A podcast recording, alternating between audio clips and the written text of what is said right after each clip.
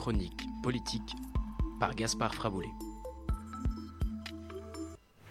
L'attaque du Hamas sur Israël a été l'occasion pour les partis politiques français de se positionner sur ce conflit, quitte parfois à soulever des débats peu scrupuleux. Tu reviens aujourd'hui, Gaspard, sur cette tendance qu'ont les partis politiques français à se prononcer et commenter l'actualité. Les partis qui prennent parti, c'est le cas de le dire, et surtout lors d'un conflit. Peu après le 7 octobre, les mouvements politiques français ont rapidement pris position dans l'affaire, mais cette fois-ci, ce n'était pas aussi simple que d'habitude, quand il s'agit du conflit israélo-palestinien. Dans une dynamique assez classique, du centre-gauche à l'extrême droite, on a affiché son soutien à Israël. Mais quand il s'agit de consulter la gauche et l'extrême gauche, l'affaire est un peu plus compliquée. Ces derniers ont toujours soutenu la Palestine, et plus on va à gauche, plus on défend la Palestine face aux colons israéliens. Sauf que dans cette attaque, il y a du sang et surtout de la barbarie. Bon, je vous passe hein, les sordides exactions du Hamas qui ont en tout cas conduit la gauche à dénoncer l'attaque, mais de façon beaucoup plus prudente et sans forcément soutenir Israël. À l'inverse de l'autre partie de l'échiquier politique français.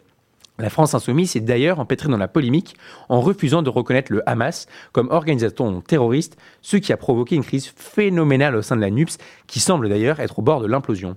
Alors ça c'est pour la France en octobre 2023, mais en réalité les positionnements des partis dans un conflit, c'est une tradition qui, remonte à bien plus loin. Tout à fait Henri, hein, et même depuis un certain temps, il devient vital pour les partis politiques de se positionner. Lors de la guerre froide par exemple, hein, le Parti communiste français, le PCF, soutient naturellement Moscou, au point même parfois d'inquiéter l'Élysée dans certains moments.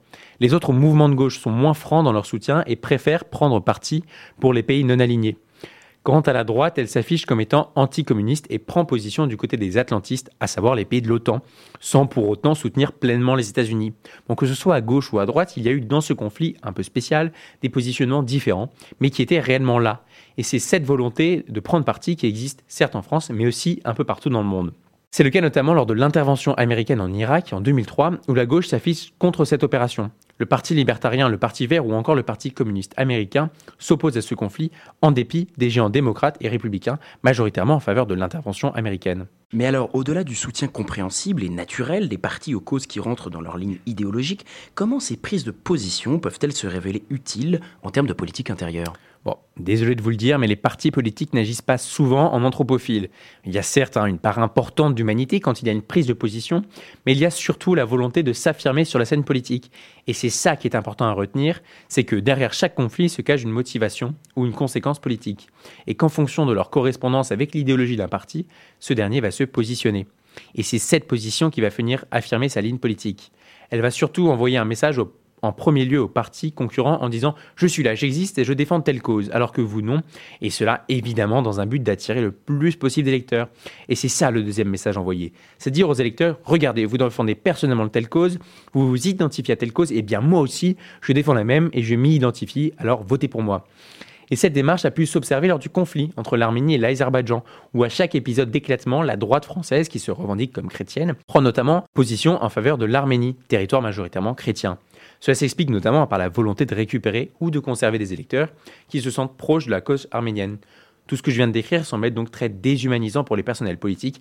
évidemment que la prise de position relève d'abord du cœur, mais l'aspect électoral n'est jamais très loin.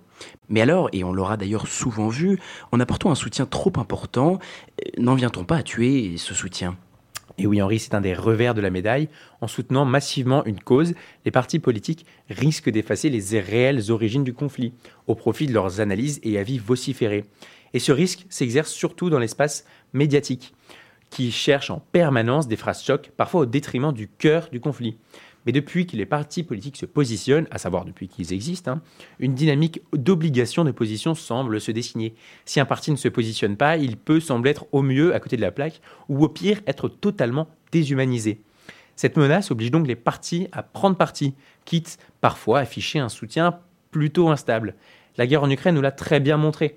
La France insoumise a eu et a encore du mal à se positionner clairement sur le conflit, notamment à cause de son ancienne sympathie envers Poutine, les partis qui prennent parti semblent donc être une véritable manœuvre politique sur une scène où être hyper présent devient de plus en plus essentiel. Ce n'est donc qu'aux électeurs d'être vigilants face à un certain discours et positions, comme souvent en démocratie. Chronique politique par Gaspard Fraboulet.